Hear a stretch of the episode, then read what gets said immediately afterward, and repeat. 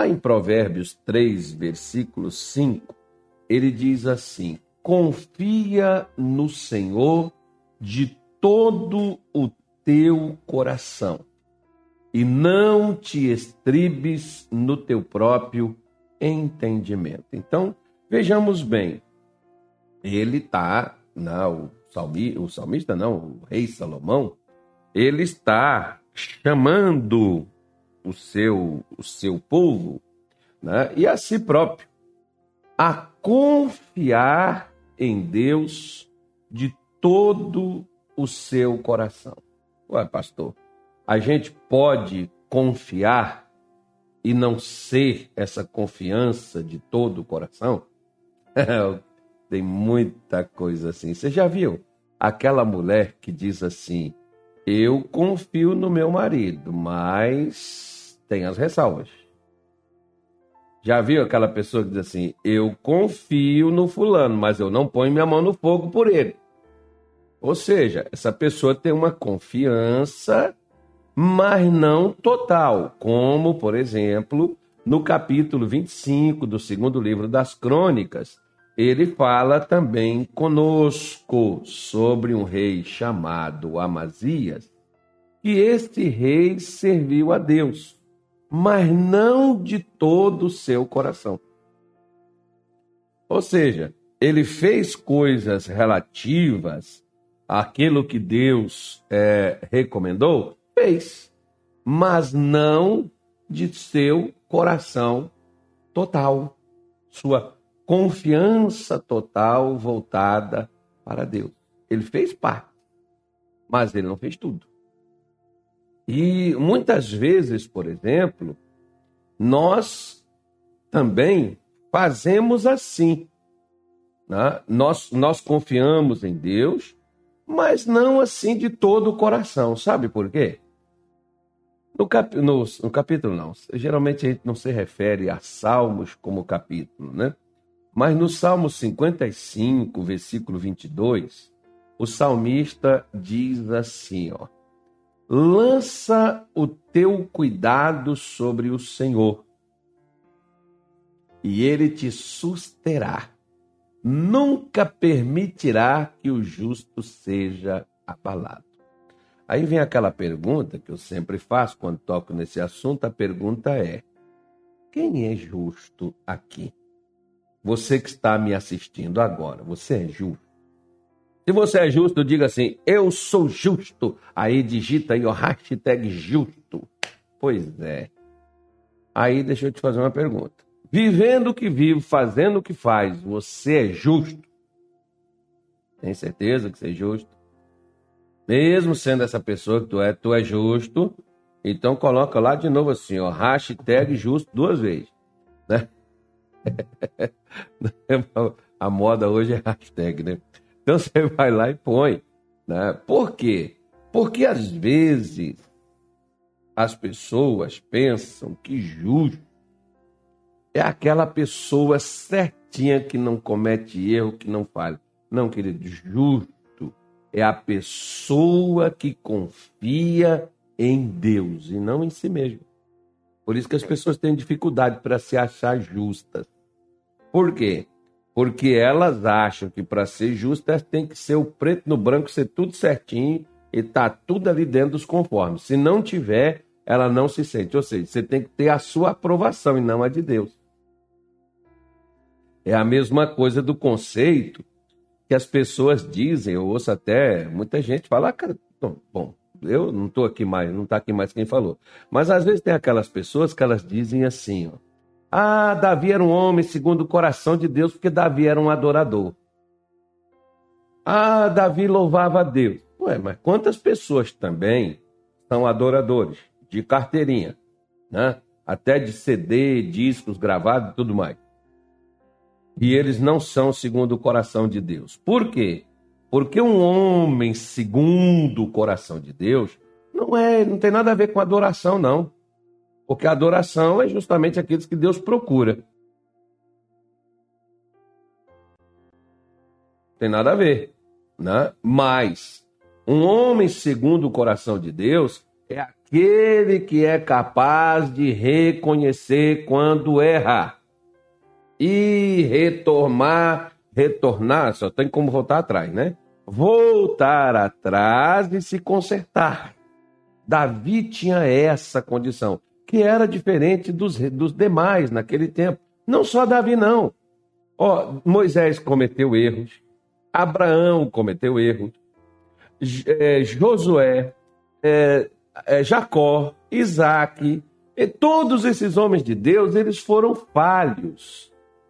Mas quando uma vez contestados, confrontados nos seus erros, eles consertaram. Então eles eram homens segundo o coração de Deus. No caso de Davi, errou até mais do que os outros. Mas ao mesmo tempo que ele também errava, ele também voltava e se consertava, era capaz de reconhecer seus erros. Se a senhora, se o senhor, se você que me assiste, quando você errar, você for capaz de reconhecer seu erro e consertar, sem que seja preciso que outros cobrem de você ou que a sua posição cobre isso de você, então você é um homem segundo o coração de Deus. Né? Porque quando o profeta chegou lá com Davi e contou a história para ele, falou: Você é esse homem. Davi disse: Eu errei, pequei, fiz o que era mal aos olhos do Senhor. Ele virou e disse assim: Ó, o Senhor também trespassou o teu pecado, você não vai morrer. Porque Davi reconheceu que errou. Agora, olha só para você ver a posição de Davi. Davi era rei, ele podia mandar matar o profeta. Ah, você está me fazendo acusação leviana, você não conhece meu coração, você não conhece minha vida. Não, Davi foi capaz de admitir que tem aquelas pessoas que elas morrem jurando a mentira como se fosse verdade. Né? Elas a mentira para o inferno com elas, para o túmulo com elas, mas não tem coragem de dizer a verdade. E a pessoa sabe que é uma mentira o que ela está tentando afirmar que ela está tentando ali é, viver e fazer aquilo dali. A pessoa sabe que é. Só que nós precisamos, justamente como, por exemplo, se a gente pegar aqui uma, uma, outra, uma outra tradução desse Salmo 55, ele vai te dizer assim: ó, confia ao Senhor os teus cuidados. Está falando lançar. Ele está falando, confia ao Senhor os teus cuidados. E o que, que vai acontecer? Ele te susterá. Aí deixa eu fazer uma pergunta para o senhor. A primeira delas, já compartilhou a live com os outros? Se não compartilhou, eu vou esperar compartilhar agora. Te dar dois minutos para você compartilhar, chamar sua mãe, seu pai, chamar seus filhos, seus irmãos, seus amigos. Chama todo mundo e diz para ele assim: tá na hora da live o pastor está falando de sua vida. É bom você ver. Né? Porque quando Deus manda a gente falar e as pessoas não escutam, Aí vem Satanás ter um papo com a gente. Aí a conversa já não é boa, porque ele já não vem mandado por Deus, não. Aí ele já vem por conta dele. Né? Então o negócio pega. Então, é uma forma, uma forma muito assim, né? é uma forma assim, muito carinhosa de te dar força para você compartilhar a live. Vai lá, compartilha, chama todo mundo, na galera lá do Facebook, você que está aí, vai lá no botãozinho lá, compartilhar. Vocês me desculpa aí que eu tô meio assim hoje, né, chupando cana de vez em quando. Ah, amanheci um pouquinho com a garganta irritada e, e um pouco de um ran-ran. Mas vida que segue. Vamos embora. Não ah, parar não. Vamos lá. Nós, não, vamos continuar. Mas deixa eu falar com a senhora e falar com você. Que está aí no YouTube, se não, ó, se não se inscreveu no nosso canal, já está em pecado. Se não curte, já está já, tá, já, já precisa consertar. Seja um homem, uma mulher segundo o coração de Deus. Reconhece que você, ô oh, pastor, todo dia só vem, põe aqui a comidinha pra gente. A gente nem compartilha, a gente nem participa do seu canal. Ah, para com essa maldade, meu Deus do céu. Seja assim, não. não deixa de ser mal. Não, vai aí, compartilha com os outros aí, manda para eles aí, ó, chama a galera, todo mundo aí, pede para eles, ó, vem para cá que Deus está falando assim. Então vamos lá. Então tá aqui o, não, o, o, o nosso versículo-chave, este aqui, além dos outros que eu já disse, ó, o Salmo 55, 22. Confia os teus cuidados ao Senhor, e ele te susterá. Ele vai te segurar, te guardar, ele vai te preservar, ele vai te livrar, ele vai te abençoar, ele vai mudar a tua história, ele vai fazer. Agora, de que que ele depende para fazer isso? Ele depende para fazer isso se eu confiar nele. Aí deixa eu te fazer agora a segunda pergunta. Que a primeira pergunta é se você tinha compartilhado a live. Agora a segunda é: você confia em Deus de todo o seu coração? Então vamos na Bíblia ver se a gente confia mesmo nele, né? Bora lá? Então vamos lá para Lucas capítulo de número 18. Lucas 18, versículo de número 1 em diante. Lucas afirma assim, capítulo 18 do Evangelho de São Lucas. E, e contou-lhes também uma parábola, uma comparação, uma metáfora, sobre o dever de orar sempre e nunca desfalecer, dizendo. Então, ó, desfalecer é desanimar. A pessoa não desfalece só quando ela morre, não.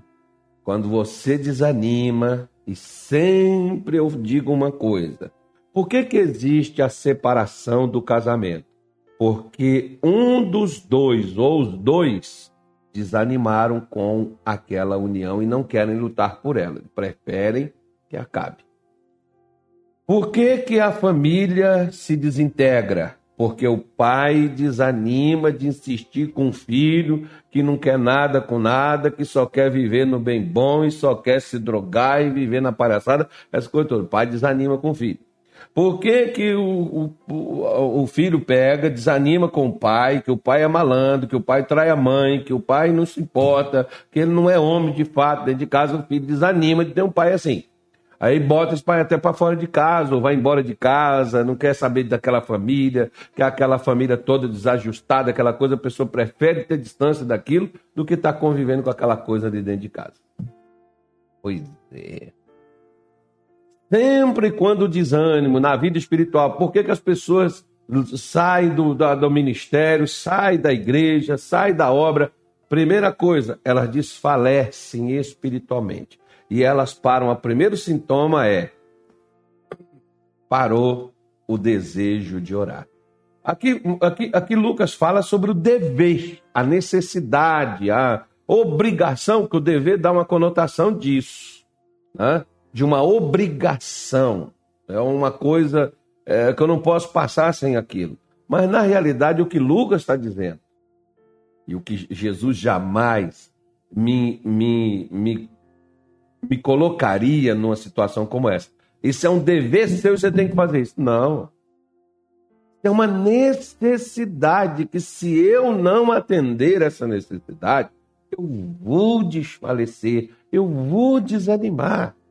O que, que a pessoa. Pode perguntar para qualquer um, por exemplo, que você encontrou aí, é, que a pessoa fala: Ah, eu não gosto daquela igreja, eu saí daquela igreja, eu não quero ser crente mais, não quero. Pergunta para ele: Tem quanto tempo que você não ora? Orar assim não é pedir bênção para Deus, não. De você ali diante de Deus, Senhor, olha, eu preciso da sua ajuda, eu preciso da sua força, eu preciso de ânimo, eu quero te servir, eu quero me apegar contigo, eu quero andar após o Senhor. O Senhor é a minha vida, o Senhor é a minha retaguarda, o Senhor é meu escudo, o Senhor é a minha força. É aquela coisa que a pessoa abre o coração diante de Deus porque ela não quer se afastar dele. Pode perguntar. Porque a primeira coisa, até hoje, nesses anos todos na obra de Deus, no ministério, sempre quando tem pastores, por exemplo, quando caem na vida pregressa e a gente começa a conversar, o pastor abre o coração e diz assim: Pastor, eu não escutava mais as suas pregações. Eu vim aqui, mas não ouvia. Eu não participava mais das orações. Já viu aquela pessoa que entra mudo e sai calado? Não é que a gente, por exemplo, diz assim, que tem aqueles que grita e fala e não sei o que e tal, mas é só da boca para fora, não é o coração que fala. É a pessoa aquele teatro, né? Até aqueles que pula aí e tal, e não tem nada de Deus naquilo, porque pula e fala e depois tá lá na safadeza, na pilantragem, na, na vida errada, tá lá na, na, na, na, na prostituição, enfim A pessoa ela tenta até esconder os erros dela atrás de orações prolongadas, que é o que Jesus falou. Não é por muito falar, né? A pessoa fala muito, grita, aquela coisa sobressai aos outros. Não estou falando que todos os casos são isso, não, tá, gente? Não estou julgando ninguém aqui, não, porque eu não estou apontando dedo para ninguém. Eu estou mostrando a você uma colocação. Porque às vezes a pessoa atrás daqueles, daqueles gritos, aquelas orações que até incomoda os outros, ela esconde algo de errado que ela vive, que ela faz. Né? E por um outro lado, você vê aqueles que às vezes não abrem a sua boca. Eles não têm aquela oração assim calorosa, aquela oração assim, né? mas eles são centrados, eles são ali né, aquelas pessoas que estão sempre pedindo a Deus força, pedindo a Deus coragem, pedindo a Deus às vezes até a coragem de abrir a boca para poder falar no meio dos outros. Quantas vezes eu já fiz oração assim, que eu era tímido, eu tinha vergonha, eu, eu ficava com medo. Toda pessoa que tem vergonha é porque ela tem medo, como é que as, as pessoas vão reagir com ela. Então, para ela ser aceita, ela, né, é, ela não quer perturbar o ambiente. Então, a vergonha é isso. É como você vai ser, você pode ser rejeitado. Né? A vergonha que bate no coração da pessoa bate por essa causa. Então, quando nós vemos aqui que Jesus disse, olha, a, a parábola, a necessidade de orar sempre. Legal. Ele diz assim: havia um certo juiz que nem a Deus temia, nem respeitava homem algum. Eu acho que isso aqui foi no Brasil que eles tiraram aí. Né? Deve, ter alguns juízes assim aqui no Brasil aqui, né? Parecido, quase. Vamos embora, mas vida que segue. Falar ninguém não, acusar, não, você está proibido de acusar os outros. Havia também naquela mesma cidade uma certa viúva e ia ter com ele dizendo: Faze-me justiça contra o meu adversário. E por algum tempo não quis, mas depois disse consigo: Ainda que não tema a Deus, nem respeito os homens, Todavia, como esta viúva me molesta, hei de fazer-lhe justiça, para que enfim não volte e me importune muito.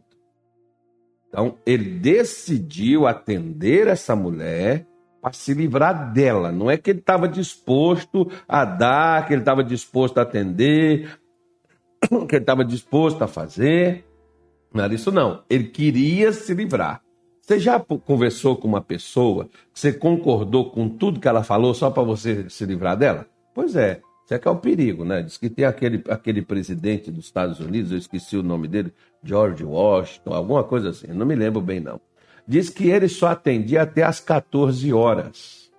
Depois de 14 horas ele não atendia mais ninguém. Por quê? Porque ele já estava cansado, porque ele acordava cedo, chegava cedo lá no, na, na sede do governo, lá na Casa Branca, não sei se já tinha Casa Branca naquele tempo, mas ele chegava lá e tal. E aí, quando ele já estava cansado de atender aquelas pessoas, ele parava de atender. Por quê? Porque senão ele ia chegar lá e ia fazer acordo com as pessoas que só para se livrar delas, ele ia... é uma boa sugestão. Se você estiver cansado, não decida nada não. Pede para voltar no outro dia. Você está cansado, você não vai ter raciocínio, você não vai pensar direito, não decida nada cansado que não vai dar certo, né? Mas a Bíblia diz que essa mulher pedia para esse, juiz, esse juiz e esse juiz decidiu para não ser molestado. Ele já estava cansado com aquele negócio daquela mulher todo dia tá ali com ele ali, vem, tá, tá, pá, pá, pá, pá, pá. Né? Como às vezes tem aqueles maridos, por exemplo, que já está cansado da mulher com aquela ladainha na cabeça dele, e ela pedindo, e falando, e falando, e para se ver livre, a mulher tá pedindo, vai, tu compra, compra. Agora está tudo endividado, gritando dentro de casa que não sabe como é que paga, porque não tem dinheiro para pagar o negócio. Mais ou menos por aí, né? E pode ser também vice-versa. Aquele marido fala tanto com a mulher, a mulher diz, tá bom, faz, faz se você quiser, só para acabar aquela confusão, acabar aquele negócio. Deus o livre. Mas diz no versículo 6 assim, Diz-que o Senhor, o que, que o Senhor falou? Ouvi o que diz o injusto juiz. E Deus não fará justiça aos seus escolhidos que clamam a ele de dia e de noite, ainda que tardio para com ele? Olha a pergunta que o Espírito Santo, através do Senhor Jesus, fez aqui. Vocês ouviram o que, que o juiz injusto falou? Quanto mais Deus. Não é que Deus seja igual, não, gente. Pelo contrário. Jesus está colocando Deus aqui em outro nível. E o camarada, ele estava fazendo aquilo para se livrar, porque a mulher estava ali pedindo a ele justiça. Era um direito que ela tinha. Quanto mais Deus, se eu e você temos um direito, Deus tem o prazer de fazer a nós a justiça. Agora, que coisa interessante. Olha para cá. Olha para cá que eu vou te falar uma coisa interessantíssima. Tem gente que passa anos fazendo tratamentos com os homens. Em sete semanas, eles querem resolver um milagre com Deus. Engraçado, né? As pessoas. Onde está a confiança? A mulher não parou enquanto ela não teve os seus direitos concedidos. Quantos crentes? Ah, nem assisto mais a live, mais não, porque eu pedi tanto para Deus e Deus não me deu. Por que, que não te deu? Você está desconfiado agora por que, que não deu? Porque você não confia nele. Porque se você confia nele, você não vai parar o projeto, você não vai parar o alvo, você não vai parar a busca, porque você sabe que se assim o homem que era injusto fez justiça, e Deus não é injusto, como que Deus não fará justiça a você? Como é que Deus não vai te dar a benção? Como é que Deus não vai te dar vitória? Como é que Deus não vai te curar, criatura? Como é que Deus não vai abrir seus caminhos? Ou seja, ele só não faz isso, lembrando do Salmo 55, 22, porque você não está confiando nele. Eu não estou confiando nele. Porque se eu estiver confiando nele, ele me sustém. Ele assina atrás, ele me abona. Ele é aquele, como é que chama lá aquele cara que assina para o outro lá? Ele, ele, ele vai né, segurar suas pontas. Ele vai segurar sua retaguarda. Ele vai assumir a sua causa. Quando? Quando você, de fato, por que a viúva não parou de ir no juiz todo dia? Porque ela disse.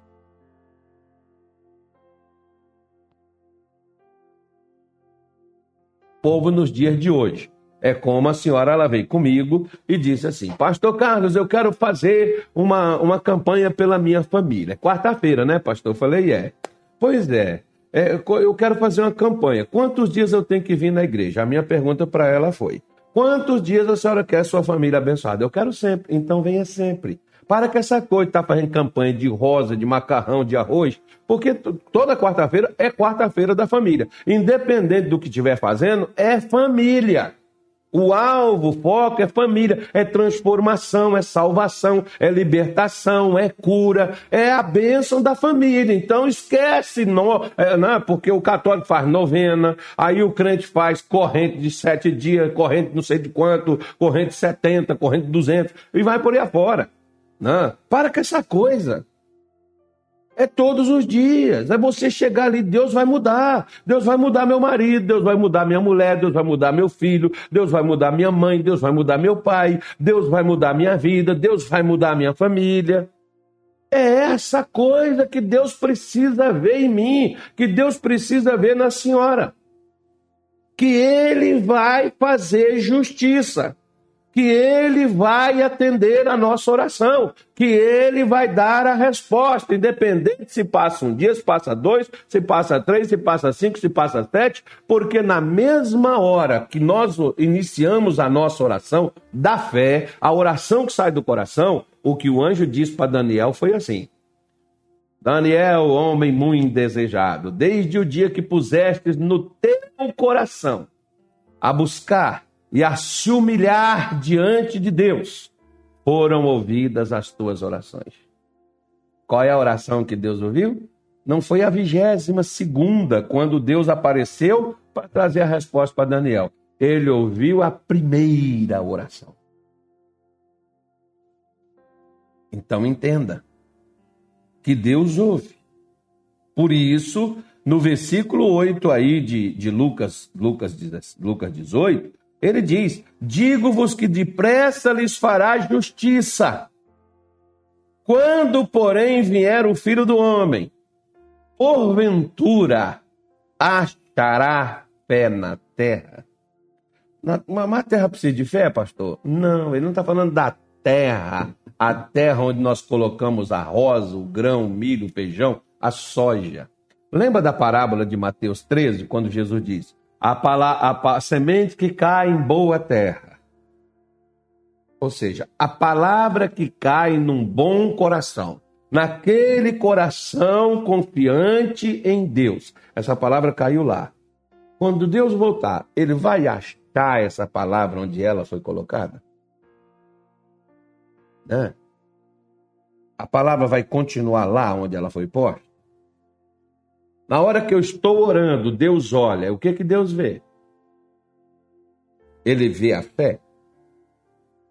Ele vê realmente no meu coração, no seu coração, que não é só a nossa boca que está é, proferindo palavras de afirmação, ou até palavras bíblicas, o Senhor é meu pastor, nada me faltará, deitar me faz em vez de espaço, mas na realidade eu não confio em nada disso que eu entro em desespero. Ai, sabe, olha só para você ver, quer ver?